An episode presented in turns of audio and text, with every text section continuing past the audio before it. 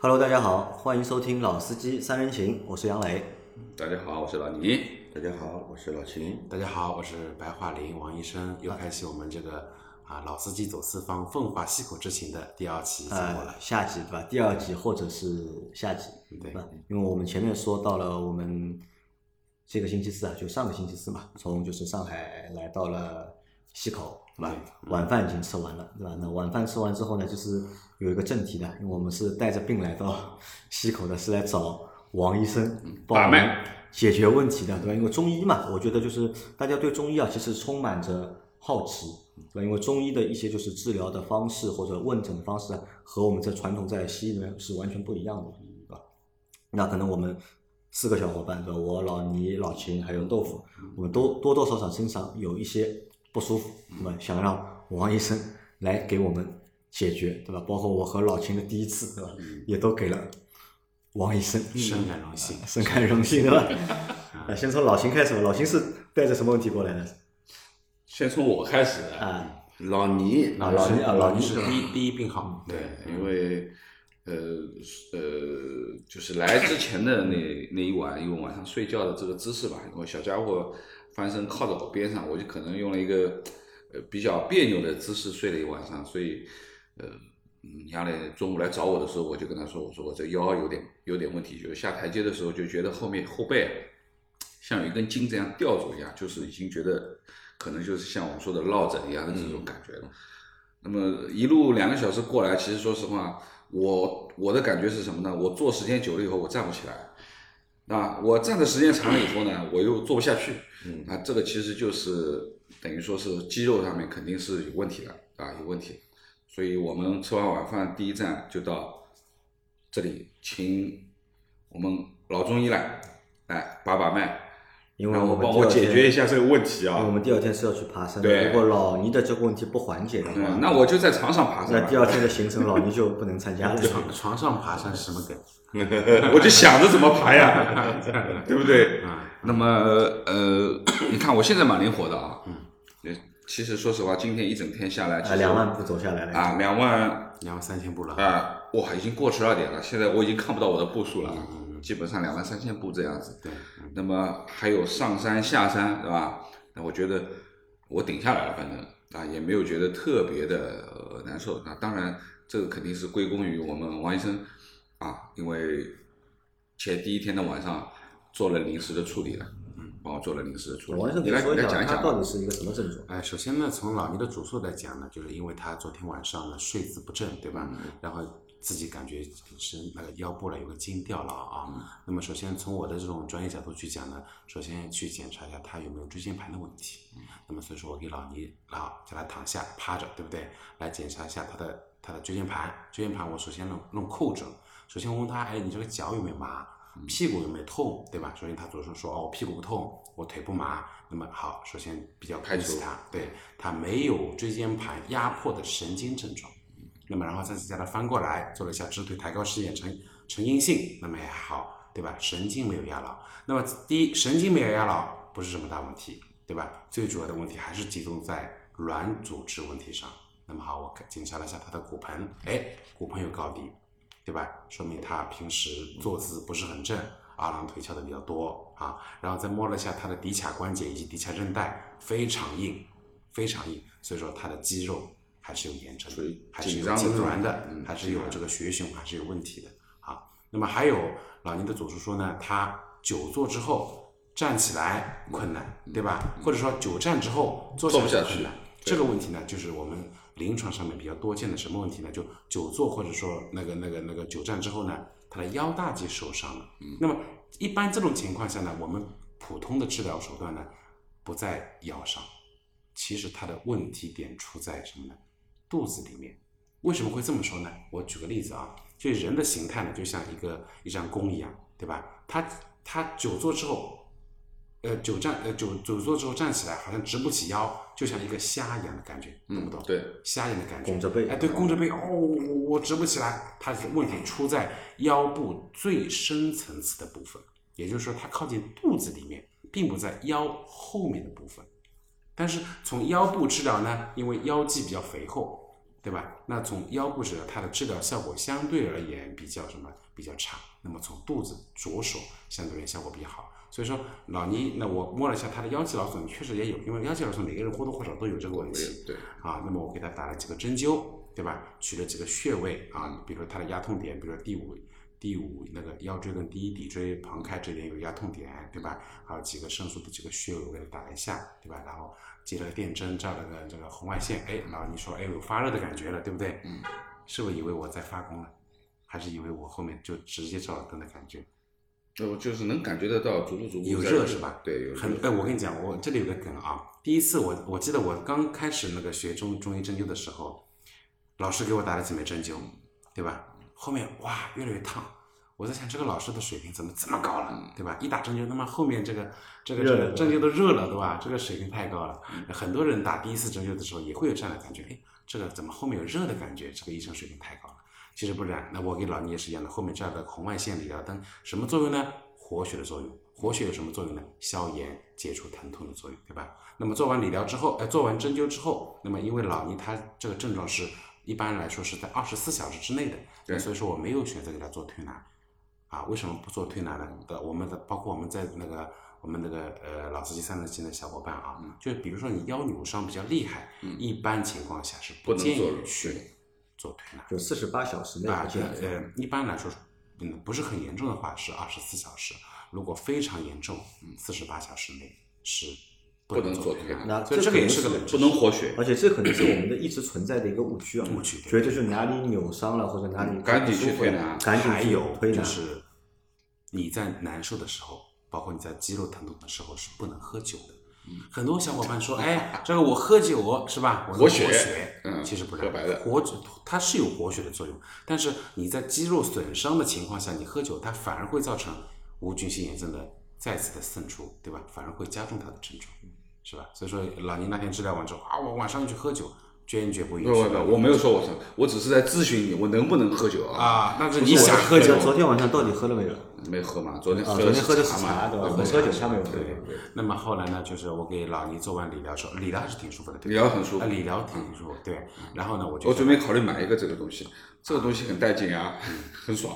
那么我后来翻过来，我说老倪，我说你要吃点苦头了，对不对？对啊，他很紧张，因为老倪比较紧张嘛。他说你要怎么了？好像我要 对他不利，对他非礼的感觉。我说你放心吧，我绝对是安全，但是有点小苦头吃。我说对吧？所以说我就那个着重的松解了他的腰大肌，从腹部着手，对吧？腹部着手，这个感觉是非常疼的，嗯，对吧？非常疼。我松完左边的那个腰大肌，然后再从肚子着手啊，在那平躺着啊，再松完右右边的腹大肌。我说你做完之后，哎，你稍微休息两分钟，再起来看看。哎，那结果老倪起来之后，哎，对，就可以活动了。那这是最简单的处理方式啊。那当然，我我像我我中间还少了一个，嗯，少了一个拔罐，对吧？因为我拔的话呢，我会有一些皮肤上的问题，就拔了以后可能会过敏啊，皮肤上面，所以我就可能放弃了一个拔罐的这，对，嗯。那么呃，那个做完之后呢，老倪活动应该是好的。好的。那在在这里我提一句啊，就是我我我呃刚才那个老倪说了，那叫这个王医生搭个脉。那虽然说我是这个针灸推，哎，我是那个中医药大学毕业的啊，但是我我会搭脉，但是我这个搭脉的技术不是很高。我现在最主要的从事的还是针灸推拿的工作。那当然，针灸推拿不仅限于针灸推拿，对吧？包括我们诊所一样，我还做针刀，嗯，小针刀，对吧？我们诊所还有其他各种各样的项目，比如说放血啊、刮痧啊、拔罐、理疗啊等等的中药热敷啊，对吧？各种各样的理疗理疗方案，就是我我们诊所目前来说还是以物理疗法为主。物理疗法什么叫物理疗法呢？就是不通过药物介入，对吧？纯粹的通过这种啊外力的这种对吧？物理物理方方式的这种这种疗法去治疗这种病症。很多小伙伴说啊，这个我我一一旦疼啊。啊，我就打针啊，我就打激素啊，我就我就打消炎针，这个东西我个人是不太提倡的，除非你这个病情达到一定程度，或者说你难受达到一定程度之后，需要对吧？哎，我觉得普通的，比如说腰痛啊，对吧？包括我们小伙伴也是一样，你伤筋啊，对吧？腰痛啊，颈椎的问题啊，我觉得如果说你有耐心，对吧？尽量还是通过这种物理方式来治疗，对你后期的这种啊病情的康复啊，对吧？或者说长期的这种健康状态可能会有有所帮助。嗯，那么说完老倪说老秦了，对吗？老秦拉肚子，老秦拉肚子老秦先说老秦吧。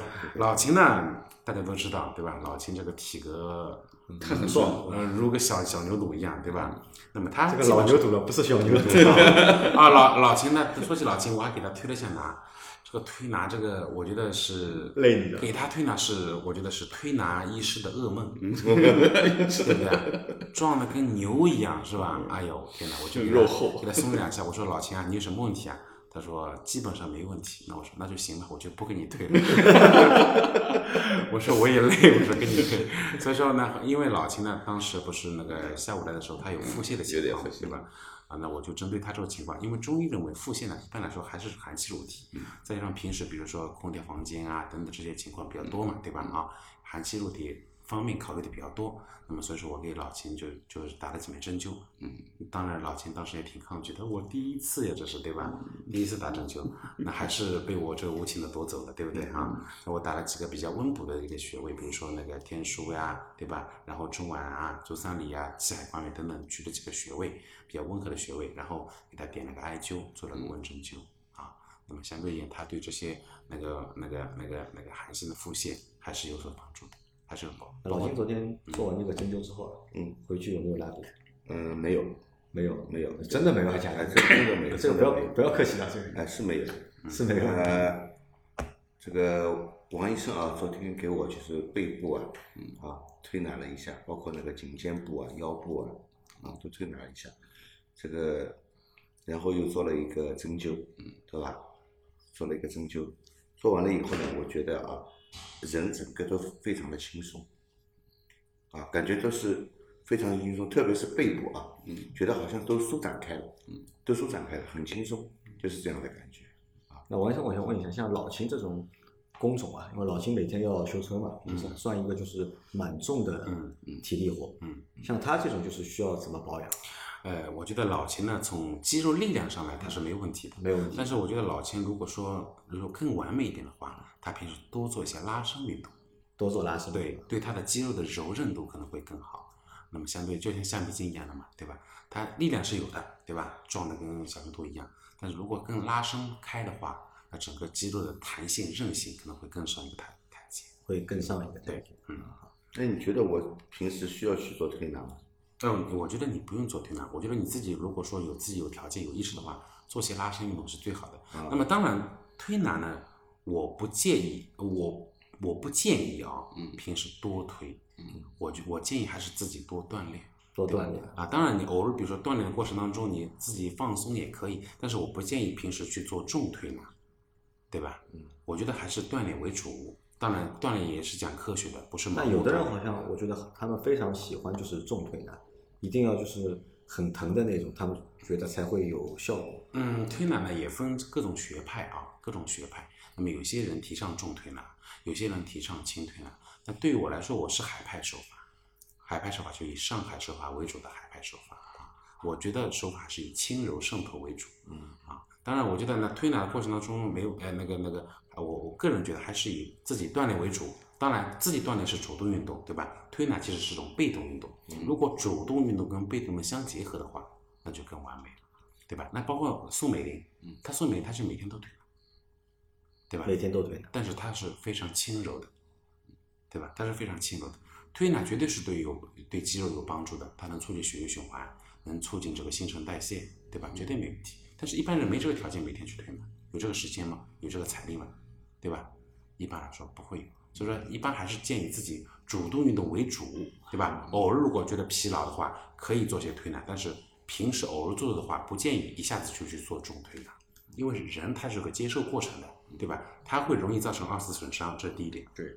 第二点，长期重推呢会引起什么呢？神经敏感度的下降，你会觉得越来越越喜欢重，嗯，对吧？越来越麻木，嗯，对，它的敏感度越来越下降，越来越吃重。对，那么好，那么你的治疗效果就会随之下降。过两天又难受了，啊，推完重手法越刺激越舒服，啊，舒服了，过两天又难受了，它的敏感度就会越来越下降。所以说，我觉得还是怎么说呢？还是那句老话，推拿师傅就会越来越累。嗯，啊，对，那那你对退呢依赖性就越来越大了呀，对吧？所以说还是多运动，多运动。好，那再来说一下我吧。我因为其实我是没有比较明显的症状来的，啊，但是有人比较瘦嘛，因为这个在之前节目里面或者在直播里面，大家也经常在讨论我的体重啊，包括就是我的生活的这个方式，大家都觉得我是一个比较亚健康的一个人，对吧？之前就是王医生这个实也说嘛验表不太那可能他说能够通过一些就是针灸的方式，帮我做一些调理，啊，可以开开胃啊，改善一下睡眠，包括昨天晚上也帮我搭了脉了，搭脉我我简单给那个杨磊搭了一下脉啊，脉还是细数偏弱，偏弱舌苔看了一下有点白腻，嗯，那么还是有点寒湿，嗯啊，那么看那也我问了一下杨杨磊的症状呢，第一肠胃吸收有问题，对吧？他胃口一直不好，啊、肠胃吸收有问题，肠胃问题有，对吧？还包括还有一点家族史，对吧？啊，对，啊，对他爸爸那个胃也不是很好啊。那么还有看了一下杨磊的颈椎，杨磊颈椎也不好。颈椎也不好，是，还有哪些地方不好？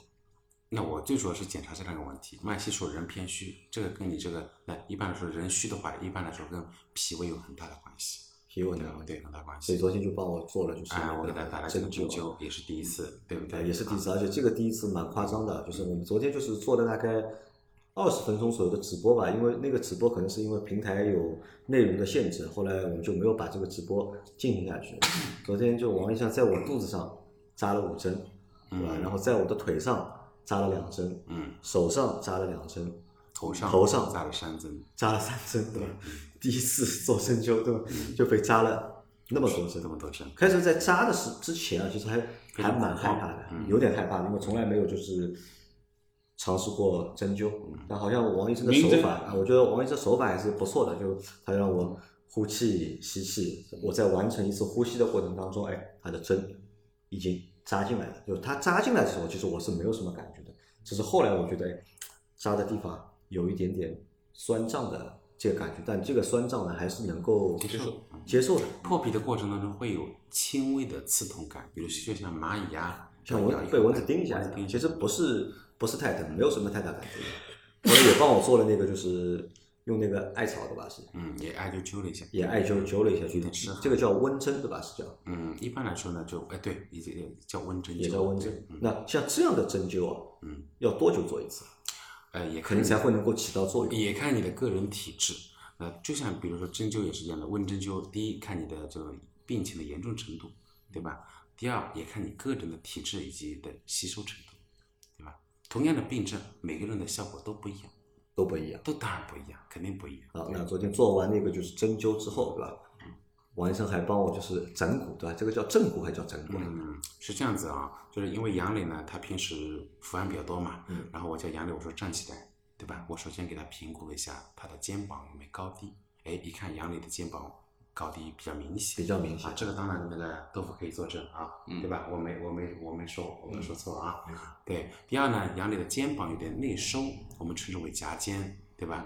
那么为什么会导致这个结果呢？因为我们平时平时啊，对吧？肯定是久坐比较多，对吧？或者说站的比较多，对吧？因为站的或或者坐的话，它肯定不是笔直的，对吧？肯定不是笔直的，那么所以说就会导致一些脊柱的侧弯，对吧？脊柱侧弯，那好，长此以往之后呢，哎，站起来肩膀就会有高低。那么肩肩膀高低有什么不好的地方吗？不好的地方呢，那我就形容一下。我我认为啊，个人的观点就是脊柱的问题，就相当于相当于什么呢？相当于人的呃房子的梁，梁啊对你梁如果弯的话，会导致一系列的问题，比如说房子两边的构造承重会有问题，就像个肌肉一样，对吧？会导致一边高一边低，一边硬一边软，对吧？一边血液循环好，一边血液循环差，对吧？那所以说就会导致一边疼痛，一边还好，对吧？一边就还好。那么所以针对这个情况呢，哎，我就给杨磊做了一下整骨，对吧？做了整骨，做了一下胸椎的整骨，颈椎有点侧弯。你看他这样做的，你看我们就先做的，他有点高，那现现现在就是他这样的，我是这样的，对吧？那长此以往，他的颈椎脊柱会越来越严重会越来越重，对，包括他的肩膀也是内收非常严重。对，他平时挺胸，他坐姿他就后欧着呀，他没有挺胸抬头这样做就，含胸嘛。含胸对。那么做完之后呢，效果应该还算还是比较明显的。那么应该是做个豆腐当时当时对，当时没有拍个效果应该拍个视频。但是呢这个问题效果，呃，豆腐说的那个效果还蛮明显，蛮明显，对，这个肯定是明显的。但是呢，三天之后它又会恢复对吧恢复。那所以说就多调，然后呢，自己要逼迫自己纠正那个纠正姿势，包括你的二郎腿翘着也是一样，对吧？二郎腿翘着之后，包括我们的很多女性小伙伴，对吧？喜欢长期翘二郎腿，为什么呢？优雅嘛，对不对？那么长期翘二郎腿之后有什么后果呢？盆盆腔就骨盆倾斜，骨盆倾斜会有什么问题呢？会产生各种的问题，比如说盆腔炎、月经不调、妇科疾病、腰椎的问题，对吧？等等等等这些问题都会都是骨盆倾斜引起的。连带反应啊，这是一荣俱荣，一损俱损的，就是多米诺骨牌效应嘛。那除了我就是肩颈不好，对吧？有不平，有斜度，对吧？好像我这个叫什么位置？你说我这里好像也是有问题的，一高一低，哦，对吧？呃，是这样子，就是那个杨，我检查一下杨磊的脊柱啊，他的杨磊杨磊的脊柱是那个腰椎弧度变直，大概什么意思呢？我们比如说，我们可以想象一下啊，就人站直的过程当中呢，他的颈椎是略微向前凹的，对吧？颈椎是略微向前凹的，胸椎呢又往后凸了点，对不对？到腰椎又凹了进去，到臀部呢它又凸了出来有。这个曲线我们这叫叫人的生理弧度有四个生理弧度。那么杨磊什么情况呢？杨磊第一，他低头比较多，他的颈椎生理弧度它是变直的，对吧？然后他久坐比较多，他久坐也不是正坐，他是一边欧着坐的，所以说他的腰椎的这个生理弧度也是变直了。那么腰椎变变直之后，它有什么不好的地方呢？那应该说，它为什么要有弧度？它是其实是有个什么呢？缓解肌肉压力以及脊柱有个很好的缓冲的作用，对吧？就像我们的脚弓一样，对吧？脚弓它为什么要弓起来？它也起到一个很好的缓冲作用。对，如果说你扁平足的话，那好，你的腿压力就一样大，其实是同一个同样的道理。那么如果说你的那腰哎，比比如比较直，那么好，那是那就是肌肉僵硬呗，对吧？肌肉僵硬呗，就容易酸痛呗，容易疲劳呗，容易得筋膜炎呗，对吧？那么针对这个情况，我们平时比如我们小伙伴如果有这样的情况，应该怎么做呢？我给杨磊一个建议啊，如果说你颈椎弧度有变质的情况，教一个方法啊，家里不是有空的啤酒红酒瓶嘛，对吧？红酒瓶你包一块毛巾，对吧？包块毛巾，然后呢，在你平躺的时候呢，我们平躺的时候不是这里就空出来了，颈椎就空出来了颈椎空的，对我在这里垫十到十五分钟，每天坚持。颈椎下面，对，颈椎下面，对，它会起到一个很好，它有几个作用。第一，它能调整生理弧度，对吧？因为颈那个瓶子是圆的嘛对吧？第二，它能起到一个牵引的作用。为什么会起到牵引作用呢？对吧？我瓶子给顶起来的，后脑勺又往下压，它会起到一个牵引的作用，会缓解神经压力呀、对吧？会缓解椎间盘的压力，都会有帮助。那么腰椎的也是同样的道理，你可以拿个枕头，对吧？你每天晚上垫高一点，对吧？垫在什么地方呢？垫在这个腰臀之间的这个空隙处，垫高一点，每天垫半小时，对吧？我相信只要你坚持，肯定会有效果，而且效果是你意想不到的好。那我需要去外面。我觉得，我觉得对于老倪来说，对吧？你来说，包括那个豆腐来说，我觉得是非常有必要的，对，因为你们都是伏案为主的嘛，需要去，还是需要去？当然需要，我觉得你更需要。啊，好的，我知道。那可惜啊，就有点远了。如果近一点的话呢，每个星期来找啊，你。我觉得只要只要懂得这个理念就没有问题。我觉得很幸运的是什么？如果你车不懂的话，没有关系啊。我有个朋友叫老秦，对吧？如果身体对吧，像我这个情况，那之前可能因为自己也不懂，可能把自己身体就是搞坏了，那好在现在又认识了一个新的朋友，老？王医生，对吧？我相信我到后面的话，身体肯定会有一个比较大的一个改善。那前面我们花了就是将近二十多分钟时间啊，做了一期就是老司机中医大讲堂啊，养生养生大课堂，养生大课堂的中医大讲堂。但是呢，我们王医生也只仅限于对一些，比如说那个颈肩腰腿痛为主的一嗯些问题啊，对简单的一些内科问题有点了解。其他的，比如说专业性，因为术业有专攻了，不可能我对每个呃中医的范畴其实也是非常大的。对对对对对，因因因为现在分科分的越来越细了，嗯对吧？啊，我对一些疼痛科的问题还是比较了解，对于其他的问题的话是还是要嗯请教专业的医生，要请教专业的医生。啊，嗯。好，那反正大家如果有相关的问题的话，我觉得你们可以在群里面可以艾特一下 王医生，对吧？问问王医生，让专家对吧给到我们一些就是专业的建议或者是专业的指导。好，那我们前半段我们就这个样子了。我不知道前半段大家听着有没有就是听着觉得有没有云里雾里的因为王医生说呢，我们不应该说那么多。王医生觉得就可能大家对这个东西啊没有兴趣的，不会想听的。但我觉得可能不是的，因为大多数小伙伴和我们情况都是差不多的，嗯对吧？久坐，嗯，对吧？或者是有一些就是不良的，就是站姿啊，或者是坐姿，对吧？多多少少都会遇到一些我和老倪还有豆腐遇到的一些问题。那其实这些问题，我觉得就是大家要引起重视的，对吧？可能就是你开始觉得没有什么，慢慢的、慢慢的会越变越严重，对吧？这个事情希望大家能够就是重视起来，好吧？那第一部分我们就先到这里了，然后我们跳台，对吧？我们跳到什么呢？我们跳到就是老司机旅游台。嗯因为这次是老司机走四方嘛，那老司机走四方的话，就是除了 要向大家介绍我们的群友之外，那还有一个重要的任务是什么呢？就是要介绍一下这个群友所在的体验当地的，风土人情、风土人情，对对吧？到底这个地方美食啊，这个地方好玩不好玩，值不值不值得玩？如果到这里来玩的话，对吧？到底有哪些东西值得去看一看啊？对因为我们现在的行程本身是安排了，应该是有三个白天嘛，对吧？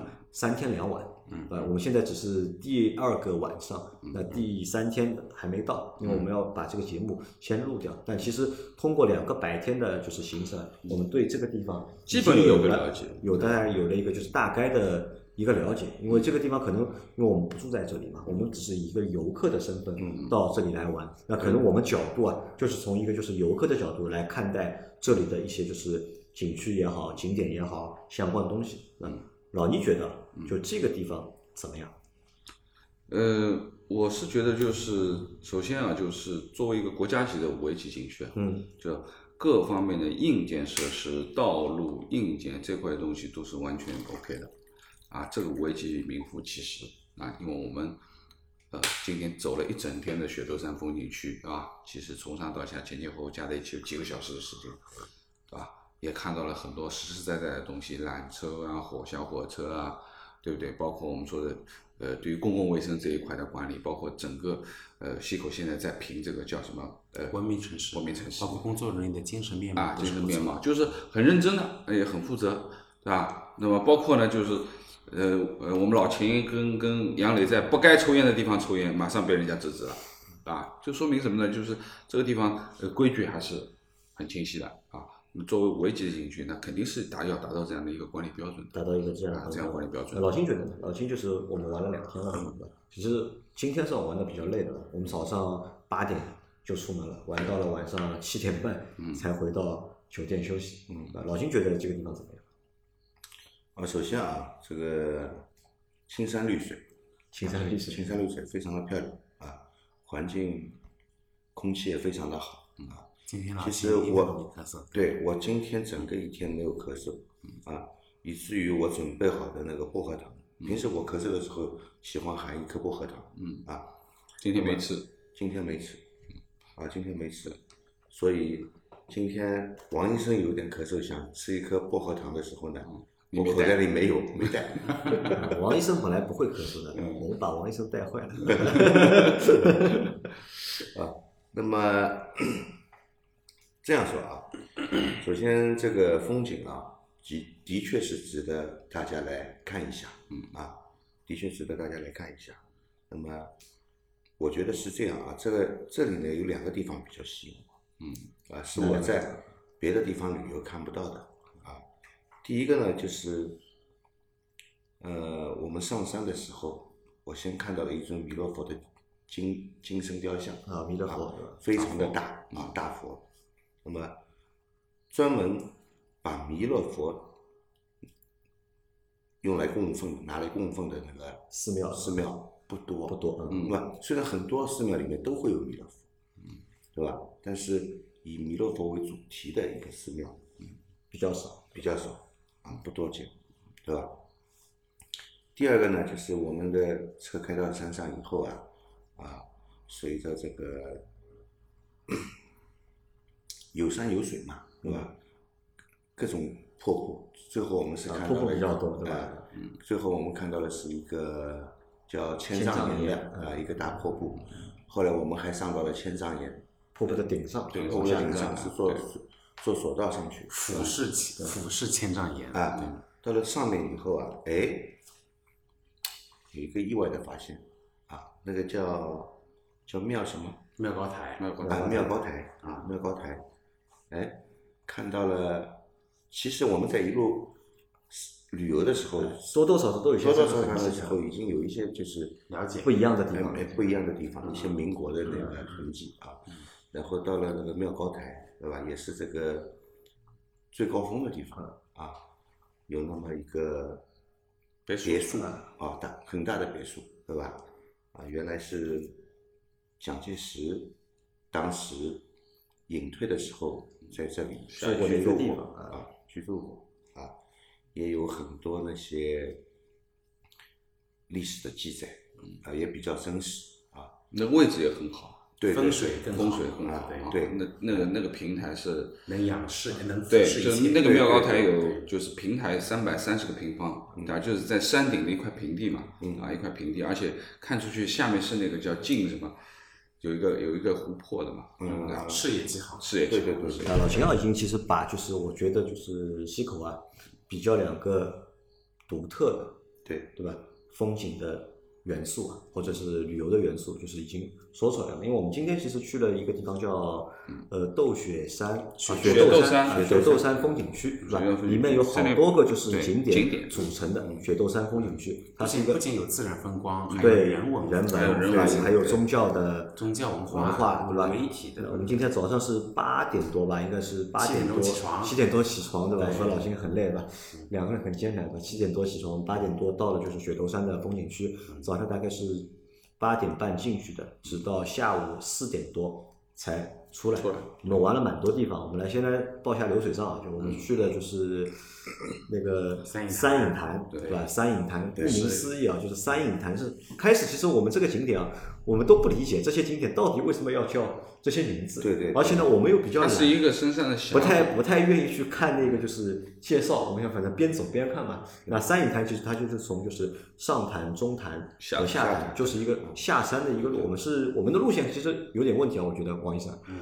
我看了一下人家那个路线从上是从下往上走的，嗯你帮我们安排的路线呢是从上往下走，这个是考虑我们就是轻松一点的，还是有什么就说法在里面？啊，没有啊，我以前去的话都是从上往下走的。啊但我看了那个就是导游图啊，就是那个图啊，它有一个正常的一个流向或者是一个走向，其实是从下往上走的，应该是先去看那个就是千丈岩是吧？那个步高台还是妙高台。妙高妙高台，先去看那个就是妙高台，然后再看那个千丈千丈岩，再往下潭、中潭、上潭，正常那这个这么这样走法的话，就是上山多下上山多下山山多啊，对啊，这个时长我觉得会更长，更长？啊，会更长，而且我们是这样子的，它其实是由两个风景区组成的，第一个是啊叫三影潭风景区，三影坛风景区第二个叫千丈岩风景区。千丈岩嗯如果说有些人光想观看这个千丈岩风景区，就从下面进去，啊对吧？但是你又想观看三影两个要一起看掉的话，对，就那么只你要从上往上下走影潭往下走，对吧？那就说是我们进三影潭的时候是坐的那个大巴嘛，他会把那个车啊，就是开到停到山上，对吧？停到最高的那个点，就从那个上潭，就等于我们走一个下山的一个过程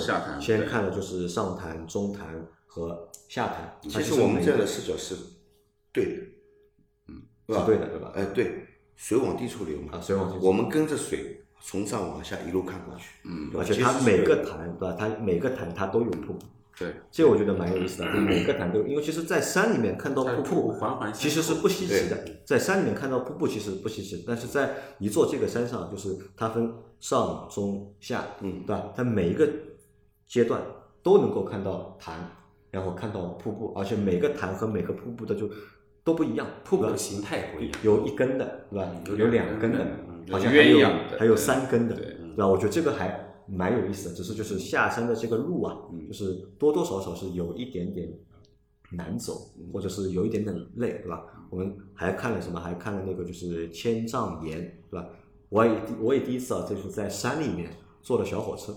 就我在山里面是之前是坐过缆车的，对吧？也坐过轿子，的我从来没有在山里面我坐过小火车。呃，呃王医生说中间还有小火车坐嘛？嗯，那我原本以为是一个平路的小火车，只像摆渡车一样，就给我们摆渡到那边就好了啊。我们因为要到索道，坐索道上去。嗯，到好我到那边一看，哎，倒是正经的在山中间穿行的，带轨道的，而且是单轨的这个这个。它更像是城市里面的轻轨列车。呃，对，非常有意思哎悬空的轻轨的，对，啊，那么这个也我觉得也也是蛮有意思，也蛮有意思啊，也蛮有意思。我们坐火车之后，就是再去换那个上索道，对吧？嗯上了索道，上了妙高台那个就那个千丈岩嘛，应该是呃，是这样子的，到了下站之后，坐小火车进入千丈岩千丈岩坐缆车进入妙高台。妙高台那对千丈岩的话，前面老秦也说了，其实千丈岩是一个就非常高的非常高有落差200多米瀑布，那个200多米落差蛮大的对于如果对于一些就是没有见过世面的小伙伴，像我这样的，就是我没有看过大的瀑布，我只看过一些小的瀑布，对吧？之前在这个落差是比较大山影潭看的那些瀑布，可能我我觉得，哎，这个瀑布就不算大，也不算小了已经。但看到那个千丈岩的那个瀑布的时候，哎，我觉得嗯高。哎那个蛮厉害的。我第一次看到就是那么高有那么高落差的一个瀑布。因为它主要它边上的岩石是完全像刀切一样笔直下来的，嗯，啊，它不是缓缓的啊，对对对。这它是完全是一刀切的这样，嗯。呃，你看上去是比较比较壮观的，就是对，而且有两百多米的高，你从下面往上看，或者从上面往下看，其实都是蛮。那我是有点恐高的，我是不敢站的。你们去拍那个那个风景的时候，我是没没敢站在边上，啊对我是没敢站边上。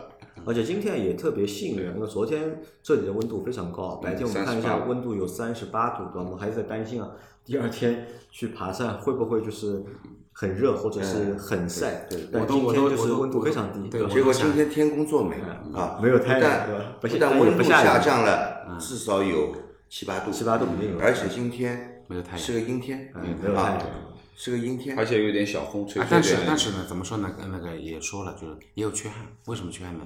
如果说有哦彩虹没看到对吧每个瀑布啊，全部有彩虹。如果有太阳的话，就能看到彩虹，对吧？对对对对。那还有一个点是什么呢？就是可能是因为受疫情关系的影响，嗯就这个景区啊，人好现在。呃很少作为一个就是人比较少危级的景区，就是我也去过蛮多危级的景区了，就是这个景区那肯定我不是疫情体验期间去啊，我体验过一次，就是很舒服的感觉，嗯像 VIP 一样的。呃你跑去这个景区里面，我们做任何事情不用排队，对吧？对坐火车不排队，坐坐缆车不排队，所有的工作人员都是围绕着你服务的感啊，觉。对的，然后还你还给了我们一张就是 V V I P。V V I P 的卡嘛，对吧？就是 这个感觉啊，就真的有那种就是 V I P 的这个哎，所以说呢，这个去风景点还是要人少一点，你才能看风景。对，而且可以停下来，安安静静的看，边上没有人，你拍照什么都不会有影响嘛。对对对吧？你如果人一多的话，你 其实这个山中间的空间其实是不大的，对吧？每一个可以拍照的点，其实能站的人就这么几个。嗯如果说是人满为患的话，完蛋了，那这个下面全都是人头了，那肯定你也看不了什么风景，对吧？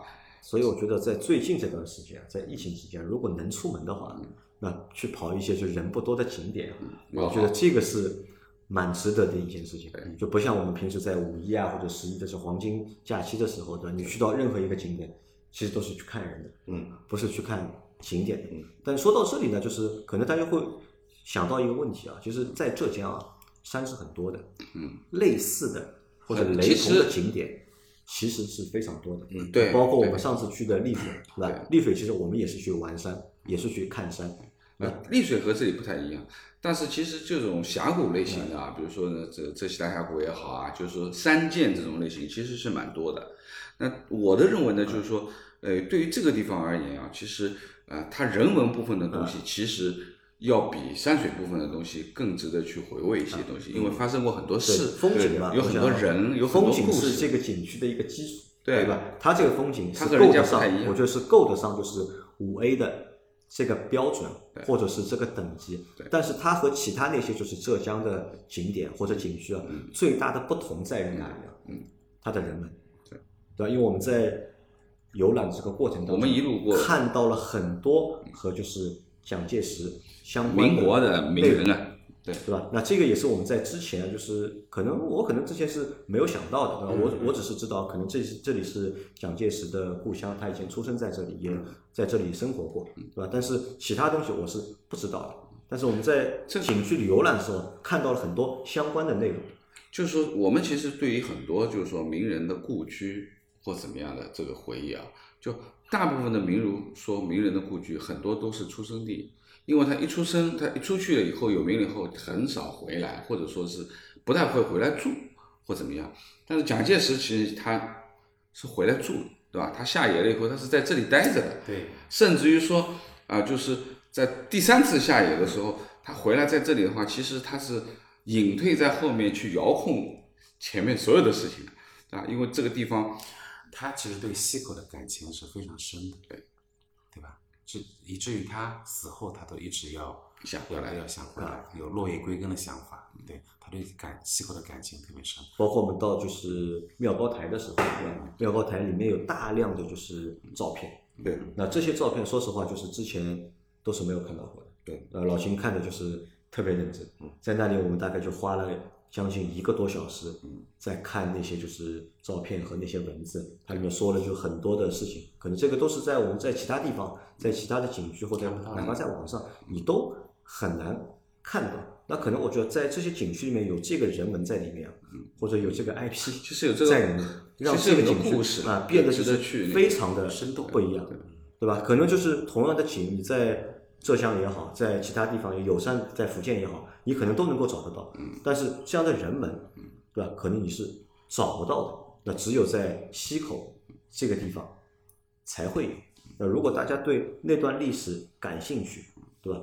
那我觉得可以一定要到溪谷来，溪口来看一下。啊，民国风一定要去这个就是雪窦山的这个景区去看一下这些东西。那如果你看完之后啊，我觉得你会知道很多新的事呃，情。我们今天的这个行程呢，其实我们觉得我们啊、如果说有小伙伴啊有机会来到这里啊来做这一天两天的这个行程的话，那我建议你去游雪窦山的时候带一位导游啊，我觉得带一个导游啊，现在不是有那个智慧型嘛？这个对我我们懒，我们没有用啊。我们没有用。那么其实呢，就是说你到了这个地方以后，啊，通过导游去讲这个东西，那智慧型其实是其实是比较方便的一种啊。嗯。但说实话，我觉得人和人之间的交流和听语不一样的音这是两件事情。而且大家可以想象，就是如果你找个导游的话，你可以听到很多故事。对，因为我们想，我们去一般的景区，对吧？他最多和你说他这个就是地理是什么样的，对吧？地貌是什么样的，只是说一些这个东西。哪怕要和你讲故事的话，都是讲一些几百年前、几千年前的故事。嗯。但如果我们来到这个景区的话，我们可以听到很多近代的对故事，民国都是活主要生而且这些故事都是真实发生过，真实发生过的故事。那可能这个是我觉得非常不同的一个点，而且这个文化或者是我把它叫做一个 IP 啊，这个 IP 在整一个溪口啊，除了无景区除了景区之外，在其他的地方我们都能够体会得到看到。对我们看到了很多就是饭店都是打着那个就是蒋氏土家菜菜，对吧？好像还不止一家，看到有有很多，当然我也不知道这个到底是真的还是假，肯定我相信有真的，当然也也会有假的。那这个文化，我觉得在这里，哎，很独特，对吧？而且也很有意思。那这个也是我觉得就是要要让大家来体验一下的。整可以这么说，整个西口人其实现在靠这个“讲”这个字吃饭的人很多哦很多。啊，就是到底具体情况是怎么样的，我觉得你们自己来了之后啊，自己来体验，是可以就是自己来慢慢的品。很有意思。啊，说完这个是说完就比较独特的人文之外呢，前面老老金还说到了，就是佛教寺庙，对吧？啊，不是，不是佛教，你跳过了一个最重要的环节，对吧？就是我们出了妙高台以后，哦我们吃的这顿中午饭，哦，午饭对吧？是吧有张学良第一囚幽幽静静所，对啊对，这个也要讲一讲，就是说，因为张学良的故事，其实说实话，呃，大家应该都很多了解啊，包括从之前的这个电视剧啊，包括其实啊小松说啊什么都讲过张学良的东西。但是其实张学良从西安事变之后啊，因为他整个被他的被幽禁的一生吧，可以说他幽禁的这一生，其实是从这里开始的，开始嗯第一站第一站，第一站 啊，因为我们之前也在在在想，就因为这个其实说实话，这一段历史其实你到底幽禁多长时间，什么地方，其实是其实不太清楚的。那么到这里以后才知道，哦，原来第一站就在这个地方啊。从他从送送那个蒋介石回南京嘛，回南京以后，然后直接被军部扣掉，然后直接第一站就在这里。那么在这里多久呢？半年的这个时间。七个月，啊，对吧？差不多就是七个月、半年，并不是说七个月就要把它转走，其实是因为失火，失火了啊，因为把房子烧了，那没必 没办法，他只能转，那才转到第二个地方到黄山去。那我们今天中午很有幸啊，因为非常幸运啊，哎，也是黄医生黄医生的福，吧，对，就只能说黄医生这里搞得定啊！你看，做医生多好啊，人缘儿啊很好那我们在这个这个这个第一幽静处，等于说是员工食堂啊，我们吃了一顿吃了一顿呃这个牢饭，牢饭幽静的这个牢饭我是发了张这个照片嘛，我发这张照片发在了我的朋友圈里面，并且标注了那个地址嘛，嗯就是张学良第一幽静幽静所嗯，对吧？后来有一个小伙伴，对吧？他就说：“哎呦。”牢饭，对吧？还有人问啊，这个是张学良当年吃的吗？我说是张学良 同款。当然，这个地方我觉得是这样，因为我们这次来，我们这次来就是比较幸运，对嗯吧？可以在里面吃饭，但我相信其他的就是游客，只能来参观啊应该只能是参观一下，他可能是吃不到里面这顿饭的。但如果你说单纯的参观的话，那可能是这个地方相对还比较简单，对吧？你可能看个花个十分就钟，几个房间20分钟对吧？啊几个房间就间对看完了嘛，就结束了房间啊。那我包括张学良，我看了他那个这个进去的展馆部分，就是其实张学良就是在前半段嘛，啊，就是前半段在整个就在在国内在大陆这边的啊，就是说基本上从呃二几年啊有个生平嘛。那就是生平嘛，他哪些事情或者哪些 title 啊，我跟老先生啊叫陆海空司副总司令，副总司令啊其实张学良这个 title 还是很厉害的啊，但是很厉害。那么这个是其实中间的一个吃饭的插曲啊，在这个吃完饭的话，我们就去到了就是边上的就是雪窦寺。雪窦寺，对对，那就雪窦寺这个雪窦资它资圣资圣禅禅寺，对吧那其实这个其实还蛮有讲究嗯的，就是大家可以知道，就是有山的地方都会有庙，对对吧？有山都会有庙。中国佛教啊这是一个中国的一个比较传统的一个就是旅游景点的一个组合，嗯或者是搭配。那你们可能知道，就是你们四大四大名山嘛，佛山四嘛，大就是佛教教名山名山，对吧佛教名这个你们应该都知道吧？嗯，普陀、普陀啊九华九华华、峨峨眉眉、五台啊，但其实啊，就是雪窦山是中国第五大大佛教名山之一，它是在一九八八年嗯被列为了就是第五个。对我之前只是四个，我们可能大多数人只知道四大，对对吧？对，我们也是。我今天也是就第一次，我到了这里之后，就是听的就是工作人员讲解，嗯说这是第五大，嗯开始呢，我还不太相信，对吧？我觉得这个第五大可能要么就是自己编的。啊自己因为造了一个很大的佛嘛，就是帮自己就标榜成第五大，因为前面老钱已经讲。了一个大的弥勒佛嘛，后来我特地就是网上去查了一下，原来这个在一九八八年，嗯，就被就是评为了就是对对。第五大。嘛，对，就是呃，之前说了，就四大名山，其实大家都知道，观世音菩萨，对吧？文殊菩萨、普普贤贤菩萨、地藏王菩萨。其实就是这几个菩萨的道场嘛。那么这一块第五大的话，其实就是弥勒佛的道场啊。那么前面老秦也已经讲了，就是说，在很多的佛教寺院当中，你如来佛的有的是，对不对？对啊，你但是弥勒佛的不多，不多啊，不多。那么这个地方作为五大第五大佛教名山，对吧？雪窦山，所以等于说是弥勒佛的道场。啊，它也是全国第一个就是弥勒佛的道场。对。啊，这个我觉得会和就是之前的就是我或者我们之前去过的一些就是著名的寺庙，嗯，会有一些不一样的不太一样而且我觉得这个寺庙啊，特别在哪里啊？一是它供奉的是弥勒佛，嗯。啊，第二这个千年古刹，千年古刹，真的是千年古刹，近代从近代就开始。的晋朝晋朝的时候，啊，晋晋朝的时候就有了，对吧？有了以后呢，虽然原来的那个庙呢，因为年代太久，嗯。啊，后来又经过重新修缮，但是保存下来的还是有，嗯，有有两棵银杏树，嗯，啊，我们今天也看到了，非常的千年粗银杏。啊，真的那个两棵银杏树也要一千年的历史，呃，在这里我插一句啊，如果说那个银杏在秋天的时候，秋天落叶。我们小伙伴可以搜一下那个那个雪窦寺的那个千年银杏啊，满地的金黄，满树的金黄，这个景观非常漂亮。还有和尚在下面就弹古筝啊，这个画面是非常唯美的，嗯，非常唯美的，嗯，谢谢。那么今天我们正好去的时候，还碰到那个碰到寺庙里面好像有活动啊，做客这是在做法事的啊，都在做法事啊，和尚都在念经做法事，对吧？呃，我觉得能够看到这样的场景啊，也很少。其实我们平时也很多会去寺庙，但是看到和尚在做法事的机会的确不会太多，对对吧？那我还是觉得这个寺庙最大的一个看点是什么？就是供奉弥勒佛。因为这个是外面真的是比较少的，嗯对吧？那这个大家如果来到这里的话，除了就是爬山看之前的就是景和就是人文之外，那这个寺庙也值得里面去逛一下，嗯包括里面那个大河，规模也很大走那个就是台便可以阶啊去抱一下佛脚啊，抱一下佛脚，对，抱佛脚，对，临时抱佛脚啊对，那个台阶又蛮有意思的，333三三百三十三节台阶那下来也是三百三十三，六六六加起来嘛正好就是六六六啊，六六六呢，这个呢，我觉得和弥勒佛啊很贴切，对吧？开开心心嘛，开开心心，嗯六六，六笑口常开，那这个是我们就是今天一天的就整一个行程，那我们就把就是风景、人文，对吧？说了一个大概。那么再说一个什么呢？再说一个，我觉得也是大家很关心的一个点啊，就是到西口，嗯，对吧？吃什么，对吧？西口的美食或者西口的东西，特产好吃 不好吃？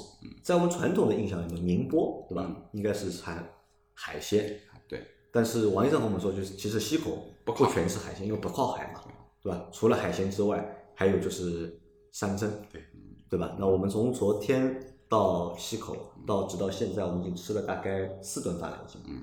呃，我觉得就是每一顿饭都蛮入味，啊、都非常可口入味，包括我们第一顿饭，好像我我们觉得就是我们吃的有点不太雅观，对吧？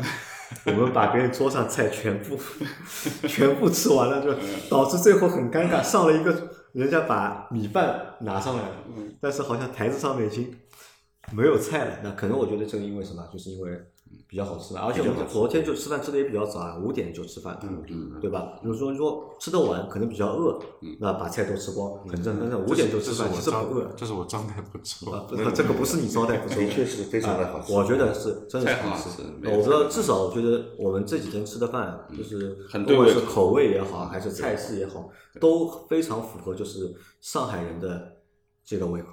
那我觉得这个也是什么？就是在这个地方，就除了有风景看，对吧？有独特的人文，对吧？美食也好，你可以简饮食也好，单简单讲几件讲几件比较喜欢的，比如说笋干烤肉，笋干烤啊肉，烤肉对吧基本上每顿都有，这个这个每顿都有特色嘛，因为哎雷笋对对吧？是当地的就是特色，特笋笋对吧油焖笋油焖笋、哎雷笋，对吧？还有那个就是你拍的那个叫什么？那个洞一样的叫什么？洞一样的啊，那个叫木莲木莲啊，木莲莲。对呃这个，但我这个这个我看不懂啊，不知道是什么。但我还是比较中意的是什么？嗯，小海鲜，嗯，小海鲜对宁波的小海鲜我还是比较中意的。不是这个木莲啊，啊，我倒是觉得挺好的。为什么？嗯，我们昨天开车来的时候啊，其实温度特别高，嗯，是吧？三十八度啊嗯，下了车以后呢，也是觉得非常的炎热。嗯，那么去到那里坐下来以后呢，上来这样一份，解暑利器。对的，嗯。啊，又是薄荷味的，对对对，又是薄荷味的，哎，我觉得非常的清凉，嗯。啊，吃了以后啊，马上整个人啊，哎，就就觉得没有那么烦躁，啊，马上整个人就觉得怎么说呢？就把就把这个暑气哎解掉了对，就把这个暑气马上就这个不是饭后吃的，是我们刚刚坐下来以后，对对对。等于说上来让你解暑的。但我不知道木莲是不是当地的特产。王医生，木莲是当地的特产，是是是是当地的特产，对吧？啊，这蛮有特点，蛮有特点。而且我看就是马路上就是饭店也特别的多。嗯那我们昨天晚上去吃的，我觉得味道都蛮好，就不错。所以我觉得我们昨天晚上其实随便找了一就到个小饭店西口来吃饭，我就可以随便吃，吃饭可以随便吃，基本上不会踩雷。那这个就是有句说一句啊，就是我觉得要比我们上次去丽水，嗯，在这方面的体验要好很多。因为上次去丽水呢，我们觉得就是比较遗憾的一个点是什么？就是小四推荐我们的一些就是丽水的名菜或者好吃的东西啊，我们觉得都吃不丽水古街上那一顿是可以的，那个面就是那个和那个是面嘛可以的，那个面是因为鸡也是很好吃啊。但是就是饭店里面的东西呢，可能口味它还是有点偏辣，就是更可能更适合当地人的口味，对对吧？对于一个外地的过来的游客啊，可能没有那么的没有那么的友好，对吧？但是我们在这里这两天吃下来啊，我觉得，宁波菜，哎，作为一个作为上海人还是完全接受的。而且还有好几个东西我们要吃的，还没有时间嗯去吃，嗯对吧？说明这里就是好吃东西还蛮多的。来，王医生给我们介绍一下，到这里来有几样东哪几样东西你觉得一定要吃的？是吗？哎，刚才杨磊不是说了吗，对吧？宁波它毕竟是个靠海城市，嗯，象山、舟山、海鲜都是全国闻名的，对不对？各种各样的小海鲜，反正应有尽有，对吧？只要你这个胃口，反正大敞开肚子吃没问题啊。那么溪口呢，不仅是哎紧邻着海海的，对吧？它其实是背靠着山的，嗯，是吧？它有各种各样的山珍啊。那我就简单说几句吧。凤华玉奶头啊对吧？玉奶头对玉奶头啊这是非常有名招牌我们这里有句话叫，呃，我就用宁波话讲吧，啊，可以，博高三关落马台，吃高分红那的，对吧？普通话翻译 怎么翻译呢？大概第一次就说了，我跑过三关六码头这么多的地方，对吧？吃来吃去啊，还是凤凤凰的鱼蛋头头好吃，嗯，对吧？就这个意思。对，那么凤凰凤凰不仅有玉奶头，还有水蜜桃，水蜜桃对吧？水蜜桃呢，今天杨丽也吃了，应该还是比较甜度是可以的，凤凰水蜜桃嗯，凤凰水蜜那么因为呢，今年呢，这个水蜜桃雨水比较多，呃对吧？相对一点甜度上面受到影响。那么还有呢，就是我们那个那个那个呃比较好的品种啊，已经落市了。那么落市了如果说要吃的呃那个那个小伙伴对吧，也可以明年预定嘛，对不对？嗯对还有包括我们是笋之乡，对吧？各种各样的竹，各种各样的笋，对吧？然后把它制作成为各种各样的那种那种油焖笋油焖笋，对，哎，那个那个那个，我我普通话不是怎么讲了，反正各种各样的做法吧，嗯，都挺下饭的，嗯，还有千层饼，千层饼。千层饼，千千层层饼我们还没吃啊，明天，明天明天去，尝试没问题，明天去包括还有你和我们说的那个面，什么面，牛肉面，哦对，奉化的牛肉干面是牛肉干面牛肉干面牛肉干面是很有名气的，对对。有一家店它网红店，明天早上也其实也可以去打卡一下，对，也挺好吃。啊，那我们看就奉化这个地方就是海鲜还没说啊，你前面说了只是说了一个嘛，对吧？我觉得还有梭子蟹，对吧？说这些，我觉得这个是带鱼啊，对吧？这个这个那你这样说虾这个是全国人民皆知的，对吧？那这个是宁波的特质红，锅加全国人民皆知，对吧？？修翁，呃，最主要是什么？因为我们今现在来的这个时间，它是休渔期，那这方面东西都不是很丰富的。啊，如果说你到了开鱼这个时候来吃，那第一个东西的质量各方面就更高了，对吧？到九月份它的来开渔它的的饱满度各方面，对吧？而且供应量、价格也就完全下来了，对吧？这个是肯定啊，哎呀，啊，我们前面已经说了那么多，其实我觉得总结一下，西口是一个非常适合周末出行旅游的一个对的地方，对吧？对你花个两天时间或者三天时间，嗯，你看交通，我们先看交通，西口的位置，对吧？嗯，离宁波大概就二十多公里路，对吧？不管是你坐飞机，还是坐火车，还是自驾，嗯，交通是非常非常便方便啊，这是第一。第二，有足够多的景点，让你在两天或者三天里面去游玩或者是游览有体验，嗯，体验啊。好吃的东西又多，对吧？基本上我觉得就是马路上的所有的店，大多数的店，我觉得都不会踩雷的啊，因为我们已经尝试了一些了嘛，我们觉得都 OK 的。看上去这个店也破破烂烂的，或者也不怎么样，但坐下来吃了之后，哎，可以，对吧？菜的味道是也不会有问题，对吧？还有一个点是什么？就是这里有非常独特的人文，这个独特的人文只在西口有。对你其他去到地方没有全国其他的任何一个小镇，你是感受不到也看不到这个人文的。嗯我觉得光冲着这个人文啊，对吧？我就觉得应该大家来到这里来看一下。对的，再接着说一点，就我们刚才讲了这么多，包括雪窦山呀、雪窦寺啊，还有一点我们还没去过，也就是我们明天要去去的啊的点，蒋氏故居对吧蒋氏故居，包括啊，这叫什么文昌阁？文昌阁是当时是什么？是跟那个宋美龄结婚的那个别墅，当然后来也囚禁过那个张学良，对吧？一个大很好的风水极好极好的别墅，对吧？前面是后面是山，前面是河，非常非常漂亮。嗯还有蒋蒋介石出生的地方，嗯对吧？还有蒋氏宗祠，嗯因为蒋介石他当时还有个玉台盐铺，嗯因为蒋介石呢，他盐铺对对他们家是做盐他做生意的盐生意的，对从小就是地主家，嗯对吧？嗯他条件非常好，所以说他们的宗祠啊，对吧，都很大，啊，然后出生地方也非常好，嗯也算是个风水宝地吧。那所以这个是溪口，对吧？我们推荐大家可以花就是周末的时间，可以来这里玩一下。不管你是情侣来，还是一家三口来，对，对吧？或者是几个男同学好哥们一起来，对吧？我觉得都能够有一个比较好的体验。对，这个也是我就是比较意外的一个点啊，因为本来来这里只是想和王医生，对吧？啊，是这样子，好好坐着我聊一聊旅游是重点，然后爬山爬累的时候可以到王医生这边来放松啊放松一下对不对 对啊是吧？对对这个对体验就嗯收官的比较完美，完美了完美了对那基本上就这个是我们现在就是老司机走四方的第二期的，就是全部的内容了。我们除了就是这次的两集音频和就是录的这个视频之外，我们在行程当中我们也拍了一些视频。那这个后面会辛苦我们的豆腐同学，对吧？那么他要花些时间把之前的一些素材会整理出来。那我到时候整理出来之后那我会把这些视频我们也会放在网上，那让大家能够更直观的去看一下我们前面说的那些东西，对吧？我不知道这个，嗯，我我插一句啊，其实这次我们所有的听友小伙伴能看到这次的视频节目啊，啊，这个豆腐啊，功夫出大力活了，是吧？嗯豆腐来豆腐是最豆腐来来露个脸，快！豆腐一定要来露个脸，豆腐一定要来露个脸啊！豆腐来露个脸啊！非常英俊？潇洒、帅气的风流倜傥，个子很高啊玉树临风的。豆腐来说一下，就是你也是第一次参加我们的活动，包括你其实是我们的一个新的群友，对吧？对，那谈一下你的体验吧，或者感受。啊，我觉得这次跟杨老板他们一起来到这个地方啊，呃，很幸运，呃，尝试到以前没有尝试过的东西，对吧？也认识了很多新的朋友，对，非常开心，啊，希望以后每一次啊都能带上我。都带上你了，那这个要看的要看你后面帮我们这个视频啊做的怎么样，做的好就带着你。功课教的如啊何？功课教的如何？包括就是王医生也说嘛，王医生说以后下一次你们要再去就是老司机走四方的话，王医生说也想跟着我们跟着我们一起。好，一起去。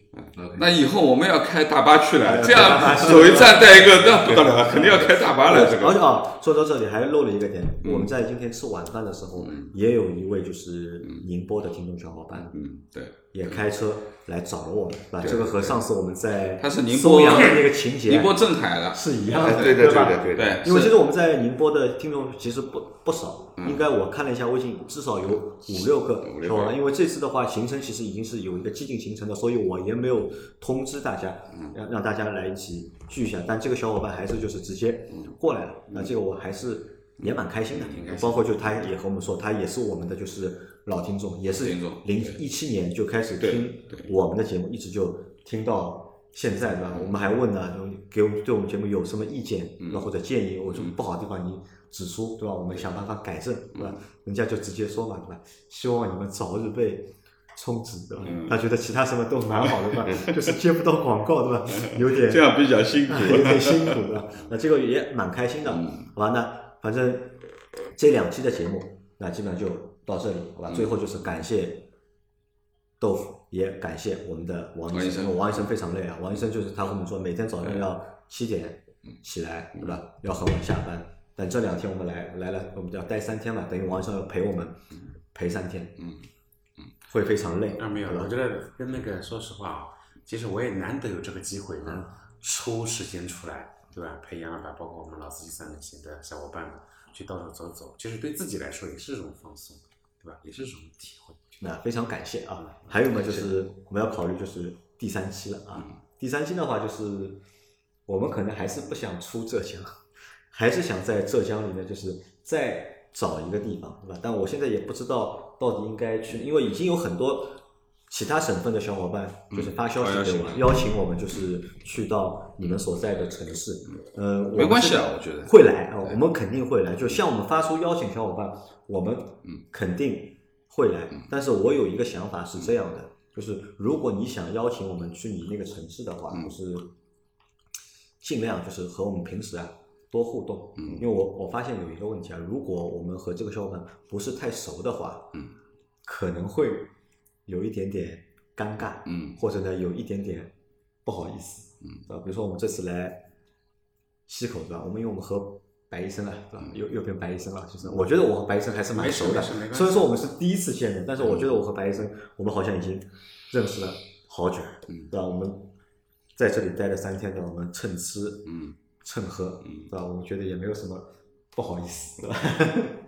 那所以就是希望大家和我们多互动，对，如果想邀请我们去的话，对吧？觉得你们那里好玩，对吧？想和大家分享的话，就多来和我说一下，那么和我们说说，那么有哪些东西好玩的，有哪些东西就是值得分享的，让让我们呢也心里面有一个准备，让我也可以让我有一个计划，好吧？好那反正这个事情也是我们的就第二次，我也不知道这个第二次做的好还是不好。是不是第比第一次好一点呢？呃，应该我觉得应该比第一次，至少在内容上面会比第一次希望更多一些小，伙伴可以在底下留言的啊。好吧？那就这样吧，就好吧。好的感谢大家的就是关注，也感谢现在已经是一点钟了啊我要请就是一点钟是王医生去吃个夜宵，为什么呢？就是从昨天到现在，是吧？我一分钱都没有花过，对吧？这个实在不好意思。对，王医生说他要尽地主之谊但是呢，我觉得我一定要请你吃顿饭。我们要回个礼啊，，我们要回个礼，嗯，好吧？那我们就去吃饭。那我们结束吃饭了，啊，感谢大家的收看和收听啊，拜拜。好，好拜拜再见拜拜。拜拜，大家再见。